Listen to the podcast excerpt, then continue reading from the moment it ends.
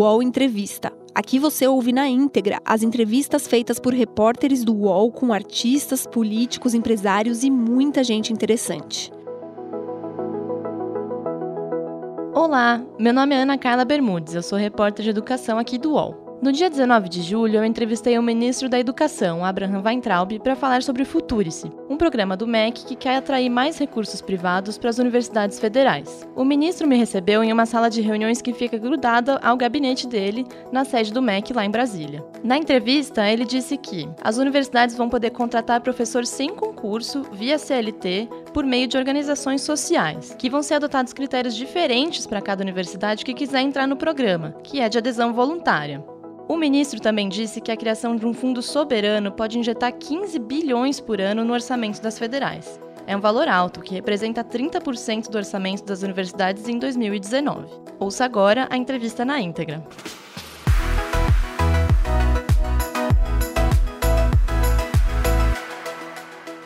Bom, o, o, senhor apresentou o Futurice essa semana. Como que o senhor avalia a recepção do anúncio entre os reitores e os especialistas da área da educação? Olha, eu acho que foi bem positivo. A gente tem conversado com todos os reitores há bastante tempo. É, todos eles já sabiam do programa, já sabiam de detalhes do programa. Você, se observar, não houve nenhuma crítica pontual a um assunto específico técnico. Geralmente é uma. Quando aparece alguma crítica, ela tem de ter mais uma visão geral que isso seria o fim da universidade pública no Brasil e a privatização das federais. Que, numa primeira análise muito simples, a gente vê que é mentira, que a gente não está é, acabando com a universidade pública e muito menos privatizando. Estamos sim dando mais liberdade, né? Então, por enquanto, eu não vi nenhuma crítica técnica que pare de pé um minuto diante do, do plano apresentado. Há uma crítica de que o programa pode eventualmente privilegiar universidades que fiquem em grandes centros urbanos, deixando em desvantagem universidades do interior. O que, que seria, o que pode ser feito para evitar essa perpetuação de desigualdades? Então, isso é verdade. E a gente, porque não dá para comparar o potencial, a atração econômica que você tem de uma Universidade Federal de São Paulo, uma de uma Universidade Federal do Rio de Janeiro, com uma universidade, por exemplo, do Acre. Né? Então, de fato, a gente está atento a isso, por isso que as réguas e os patamares de desempenho não vão ser similares para todos. Mas alguns critérios, como por exemplo, a taxa de sucesso na manutenção e formação do aluno que entra e passa no vestibular, aí é, é igual para todos. E por incrível que pareça, os piores desempenhos estão nas universidades do Sul. Então, a gente acha que é contornável, é perfeitamente contornável. Uma outra coisa que é importante é não ter preconceito. Então, quando você, por exemplo, pensa mais uma universidade em Santarém, não tem esse potencial. É o oposto. A gente falou com o reitor da Universidade do Oeste do Pará, fica em Santarém, na beira do rio Amazonas, a junção da água do Amazonas com Tapajós, e justamente lá é onde tem um potencial gigantesco, com é, empresas internacionais que querem explorar a biodiversidade da Amazônia cientificamente, ou mesmo empresas nacionais como Boticário e Natura. Uhum, uhum. A, Andifes, na verdade, falou que os reitores não foram consultados para a execução desse projeto. Como que o senhor vê essa afirmação da Andifes? É, é verdade? Não é? Não é verdade que eles não foram consultados. É uma afirmação, se ela houve, eu não fiquei sabendo, mentirosa da Andifes. Nós temos absolutamente prova material, cabal, que os reitores estiveram aqui, estiveram aqui para que o projeto fosse apresentado. Então, se essa afirmação aconteceu, que eu não tenho, não a vi, é uma afirmação mentirosa. Certo, ministro. O Sem MEC... meias palavras. Uhum. O MEC tem um plano de transição para as universidades que decidirem aderir ao plano? Olha, a gente tem o plano todo fechado, e, mas não estamos impondo absolutamente nada. Justamente a gente abriu consulta pública. Caso tenha alguma sugestão, pode encaminhar. De repente teve algum ponto que a gente não percebeu, ou algum ponto que não pode ser adaptado ou melhorado, que a gente está aberto ao diálogo. É, o nosso objetivo, ao final, é colocar as universidades brasileiras num patamar que permita elas competir, gerar riqueza, bem-estar, conhecimento igual a um país que esteja na Europa, na América do Norte, Canadá, Austrália, Israel. É, e hoje é importante ter em mente, as universidades federais brasileiras elas têm uma taxa de insucesso na formação do aluno muito grande. Mais da metade dos alunos uma, que entram na Universidade Federal, mais da metade não se forma. Isso é o dinheiro do pagador de imposto no tocante a educação é jogado na privada. Quando o aluno não se forma, foi jogado na privada. Na geração de conhecimento científico, é outra mentira que nós estamos no topo. É mentira isso. Nós estamos em 14 no mundo na produção física de papel acadêmico. Mas quando a gente vê e pondera pela qualidade, isso é, em número de citações, a gente está 78 dos 90 países do mundo que fazem a análise como é a produção acadêmica e como ela reverbera cientificamente ou na geração de patentes, estamos na 78ª posição de 90 países que fazem essa análise. As nossas universidades têm muito trigo, tem muita coisa boa, mas a média não está bem tem muito joio, principalmente quando a gente leva em conta o custo. Por exemplo, é, um aluno de graduação, na média, para a gente pensar, desde o momento que ele entra até o momento que ele consegue o diploma, na média, custa 450 mil reais para o contribuinte, para o pagador de imposto. O mesmo diploma, se for feito na FGV, em São Paulo, em administração, vai custar menos de 150 mil reais. 450 mil reais é muito dinheiro por um diploma. Por que, que é tão caro? Tem vários aspectos. Né? Um deles é a desistência, porque o aluno, quando sai, é um, esse custo fica concentrado nos poucos que se formam. O segundo é que o professor, no caso brasileiro, tem muito pouco aluno por professor. São 12 alunos por professor, abaixo de 12 alunos por professor numa universidade federal enquanto na Europa, nos Estados Unidos, a gente está falando aí acima de 25, 30. Né? Não sei se eu estou falando demais, você que tem que me dizer. Não, está tranquilo, ministro, está tranquilo. Eu queria falar um pouco mais sobre os indicadores de excelência para o fundo do Futurice, né? Que foi dito lá na apresentação também do programa que eles vão ser... Os critérios para a gente mensurar, porque hoje o que, que acontece? A gente pega, a gente não tem essa dimensão, né? Uma universidade federal grande, a gente tem mais de 60 universidades no Brasil, mas a gente tem umas 10 grandes que elas têm um orçamento, não é milionário, é, é bilionário. Você tem universidades federais no Brasil cujo orçamento é maior do que o de secretarias estaduais de educação. A gente tem universidade federal que o orçamento é maior do que o orçamento de cidades inteiras. Você pega, por exemplo, a Federal do Rio de Janeiro, o orçamento é de 3 bi meio por ano. É muito dinheiro, 3 bi meio de reais. É, então, o que, que acontece? A gente quer não destruir, de forma alguma, a gente quer preservar e começar a mostrar o que? Os números. Aliás, desde o primeiro dia a gente tem pedido, mostrem os números. Tem gente que mostra e tem gente que se recusa a mostrar.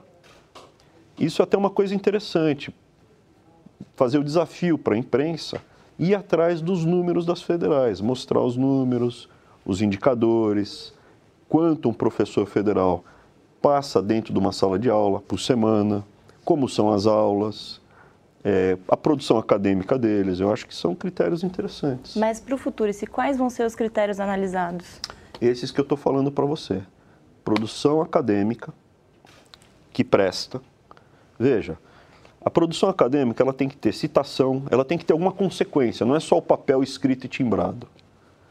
O paper tem que ser publicado numa revista ranqueada, não pode ser numa revista desprestigiada. Tem que ter citação, isso é, esse paper reverberou. Você escreveu um artigo acadêmico e ele depois foi citado várias vezes. Hoje, a gente, por, paper publicado é 0,8 citações, isso é, menos de uma citação por trabalho publicado. Caso especificamente, eu escrevi um paper, que ajudou na reforma da Previdência que está sendo aprovada agora. Esse paper deve ter, sei lá, 500 citações, porque reverberou.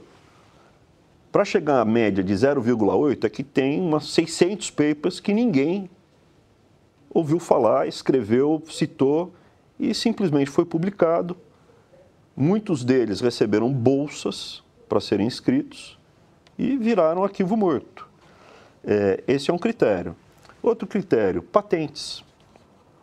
Outro critério, é, desempenho acadêmico puro. É, a gente quer criar também startups, né, que o aluno, ao longo do treinamento que ele tenha, isso para os institutos federais e como para as universidades federais, o aprendizado dele seja transformado em empreendimentos, com startups, que essa é a fronteira hoje das universidades lá fora. O aluno não sai buscando um emprego público ou privado. Ele aprende e vê como transformar esse aprendizado dele em bem-estar e riqueza. E para você fazer startups, o recurso é muito pequeno. O seed money, o dinheiro inicial, a gente está falando de 3, 5, 7, 10 mil reais. Se você tiver incubadoras ao lado das universidades, você potencializa um fluxo contínuo de ideias sendo geradas, criadas, e o aluno, com conhecimentos básicos de empreendedorismo, pode transformar essas ideias, esse conhecimento técnico, em ação da energia potencial para energia cinética. Né? Uhum. É, então, são vários critérios. E, obviamente, a gente vai ter que cobrar uma melhora dos indicadores de performance na, na educação dos alunos mais de 50% de desistência, está errado. Eu faço um vestibular, eu coloco 100 alunos para dentro e um professor reprova 80% da classe, o problema não é da classe, o problema é do professor. Eu tenho um grupo de professores concursados, entram 100 alunos e se formam 15 alunos, porque tem muito curso que a quantidade de alunos que se forma é de 15%. Está errado o grupo de professores. Algo muito errado está acontecendo lá. Porque quem paga é você, Carla. Uhum. Mas, assim, de maneira bastante breve, vão ser dados Sou eu, pesos você, diferentes para esses critérios? Como que vai, vai funcionar peso. na prática? O, o, a gente tem toda a apresentação técnica dos pesos, dos critérios. Estamos no período de consulta pública para as universidades, as universidades darem as sugestões, porque não é fechado. Isso ainda pode ser modificado facilmente a gente começa com esses critérios, esses critérios, pô, tá muito pesado, vai mudando, não é uma coisa estática, é uma coisa dinâmica. O conhecimento acadêmico, ele não é estático, ele não é escrito em pedra. Você não precisa de um cinzel e de um martelo para escrever na pedra o conhecimento. É uma coisa muito dinâmica e fluida. Por exemplo, o ensino à distância, ele hoje é fronteira. Por que não? Uma parte das aulas o aluno pode ter de professores de Harvard à distância, faz a prova local e recebe os créditos para se formar. Isso é uma possibilidade real que eu acho que agrega muito valor e conhecimento para pro, os alunos. Em vez de ter aula com um professor que está lá, desatualizado, não, tá, não, não, não preparou as aulas, não fez a coisa como deveria fazer, que acontece. Né? Existe um percentual de professores que não prepara a aula. Ele pode ter uma aula em Harvard passa no exame e comprova que ele tem o conhecimento daquela matéria. Isso é uma realidade que a gente quer trazer para critérios objetivos. Uhum. Tá bom? Uhum. Tá. É, falando um pouco das organizações sociais, a proposta ela não limita exatamente onde que elas vão poder atuar dentro da estrutura das universidades, né? É, qual que vai ser o papel, então, dessas organizações sociais previsto no Futurice? Tem uma área da universidade onde elas não vão poder atuar, por exemplo? Olha, a princípio, o Futurice é liberdade. A gente quer dar liberdade. Conhecimento é liberdade. Eu acho um absurdo a gente não poder discutir coisas dentro de uma universidade. Qualquer coisa. Eu quero passar um filme, eu quero pesquisar um assunto polêmico, eu quero discutir tal tese. Universidade é liberdade. Eu tenho que ter liberdade para pesquisar, para estudar, para fazer o que eu quero dentro de uma universidade, óbvio, de, desde que cumpridas as leis do país, porque existe autonomia universitária, autonomia universitária não é soberania. Dentro das universidades Se o país proíbe o consumo de drogas, dentro da universidade não pode ser área livre para consumo de drogas. Agora, voltando para a questão, o projeto ele quer dar liberdade para as pessoas poderem buscar parceria, criar, fazer, buscar patrocinadores, buscar patrocínio, fazer startups dentro do ambiente universitário, de uma forma institucional, legalizada, deixando uma parte do recurso com a sociedade através da universidade, através do Estado, porque quem é dono da universidade não é o aluno. Quem é dono da universidade não é o técnico nem é o professor. Os, os donos da universidade são os brasileiros, que pagam impostos para manter, impostos caros para manter as universidades. Então, as universidades elas têm que atender não ao aluno ou ao professor, mas à sociedade que está em volta. O projeto ele permite o quê? Um maior grau de liberdade para você buscar essa fluidez com a sociedade. E não se a Torre de Marfim que hoje ela é. Né? Você pega alguns prédios novos caríssimos, com olhos para caríssimos, alguns prédios depauperados, pichados. Isso tem que ser um ambiente onde todo mundo consiga entrar, discutir um padeiro, por que não? Entrar na universidade para discutir uma levedura nova para o pãozinho dele na padaria. Isso é uma coisa que uma startup de um estudante de química pode ajudar, ou de biologia pode ajudar.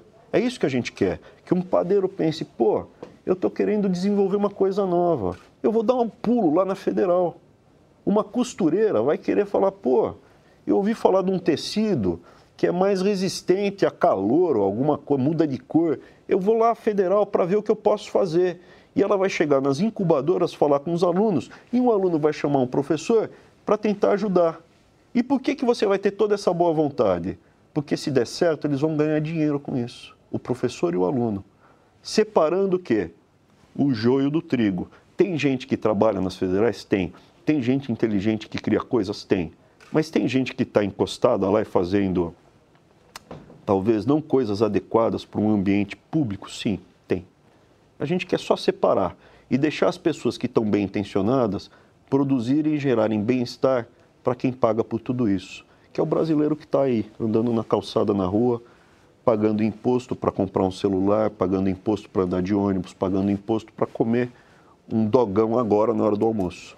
Mas na prática, em que áreas que as organizações sociais vão atuar especificamente? Parcerias. Com o quê? em que áreas? Gestão, é, patrimônio, ensino? As, as, organizações sociais vão poder atuar na, na área de ensino das universidades? Na pós-graduação pode. Hum. Na pós-graduação pode. Hoje, você já pode, hoje a legislação de governos passados já permite a cobrança é, de pós-graduação para mestrados. Só que não sai do papel, porque o dinheiro entra e fica preso no Tesouro Nacional. Uhum. Tudo que é gerado de receita fica preso quando é contingenciado no Tesouro Nacional. Então você não tem o estímulo para o pessoal se mexer e correr atrás. E a gente quer quebrar isso através das OS, permitindo que o dinheiro vá direto para quem gerar a receita e uma parte fica para a universidade. Uhum. Com isso, a gente acha que a gente consegue subir o critério, subir a, o montante de recursos captados para padrões lá fora das universidades públicas no exterior que fazem a mesma coisa.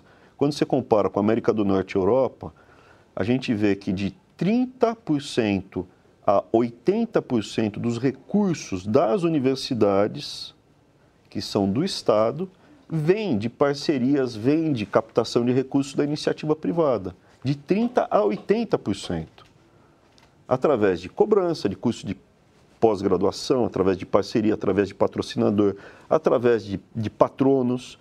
Então, um zilhão de coisas que as OS vão poder fazer. O objetivo. Então, vamos fazer uma conta simples. Se nós tivermos o, o desempenho das piores universidades lá fora, públicas, a gente poderia aumentar o recurso anual para as universidades em 15 a 20 bilhões por ano. Mas a organização social, ela, por exemplo, vai ter autonomia para contratar professor universitário? Ela vai atuar nessa área vai de Vai poder trazer professor de fora, vai poder contratar sim. Como Na é no caso do EBSER. Como é o caso... Veja, o modelo, o modelo a gente não está inventando a roda. A gente está trazendo uma série de ideias que tem lá fora, adaptando a legislação brasileira e as características brasileiras, modernizando alguns aspectos e implementando. Então, por exemplo, será que funciona? A EBSER, que é a associação, que é a, fundação que hoje faz a gestão de todos os hospitais universitários, é exatamente esse modelo. Quando foi lançada, os hospitais universitários hoje é, têm fila para se tornarem hospitais. Todo mundo quer virar hospital universitário e entrar debaixo do guarda-chuva da EBSER. É, e você tem um atendimento acima da média do, do, do, da saúde pública nos hospitais universitários.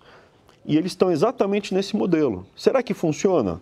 Na EBSER funciona. A EBSER está debaixo do MEC, né?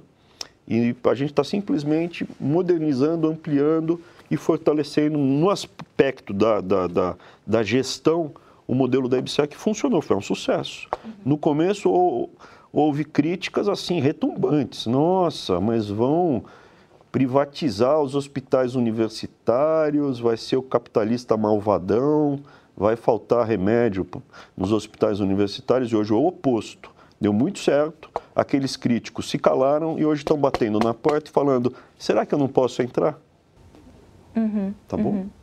Eu, queria insistir só mais uma vez no ponto dos professores. É, com as organizações sociais podendo ter autonomia para trazer professores universitários de fora, isso de alguma forma faz com que eles sejam trazidos sem concurso? Não. Eles vão vir por regime CLT? Como vai funcionar? Não, não. Veja, quem hoje é professor, quem hoje está concursado, nada muda. Continua concursado, continua mantido, continua absolutamente como está. Quero trazer um professor de Harvard para dar aula durante um tempo. A OS permite fazer isso. Quero contratar uma pessoa via CLT. A OS permite fazer isso, como o modelo da EBSER permite fazer isso. Mas o modelo da EBSER não transforma é, o funcionário num funcionário da, da iniciativa privada. Tá? É simplesmente o um modelo de contratação. Tá bom? Uhum. O que a gente falou antes é do, do, o receio dos reitores é de que o programa, na verdade, apesar de ser de adesão voluntária, implique num repasse menor de verbas pelo MEC. É, o Ministério considera essa possibilidade? Não, a princípio não. A gente não tem intenção nenhuma de reduzir os repasses. O que a gente vai fazer é libertar eles para conseguirem recursos privados e outra coisa que vai acontecer vai aumentar o grau de transparência. A gente vai atrás das contas e dos números, tem que prestar contas. Por enquanto, a gente está chamando voluntariamente.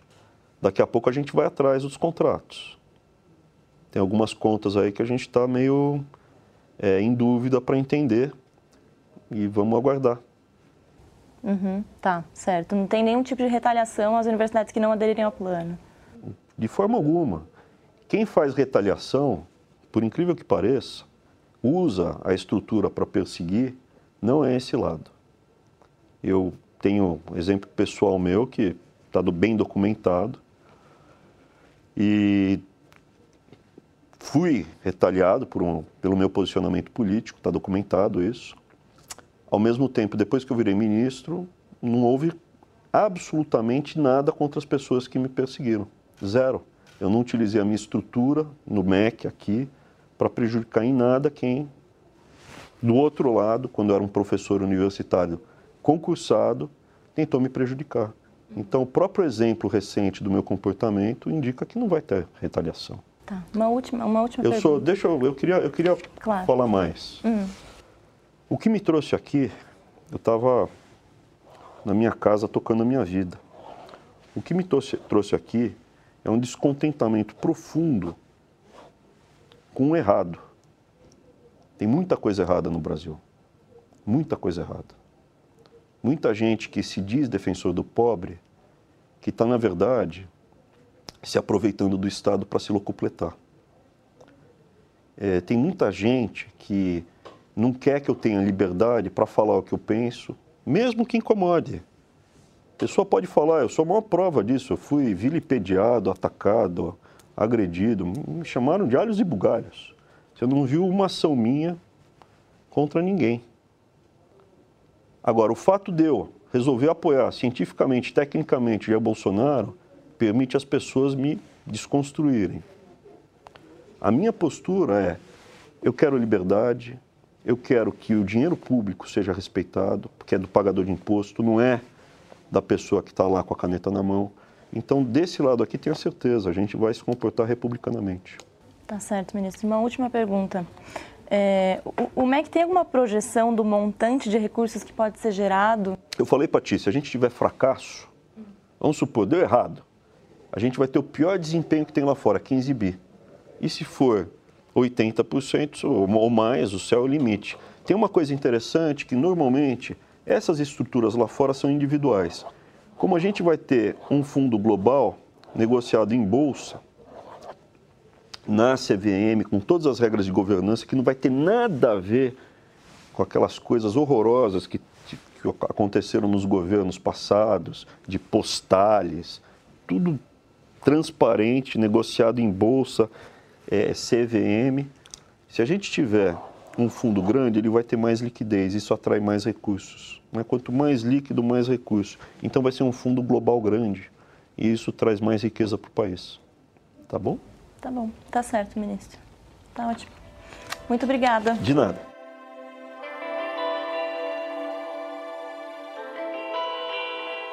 O Ao Entrevista tem edição de áudio de Amer Menegassi e coordenação de Diogo Pinheiro.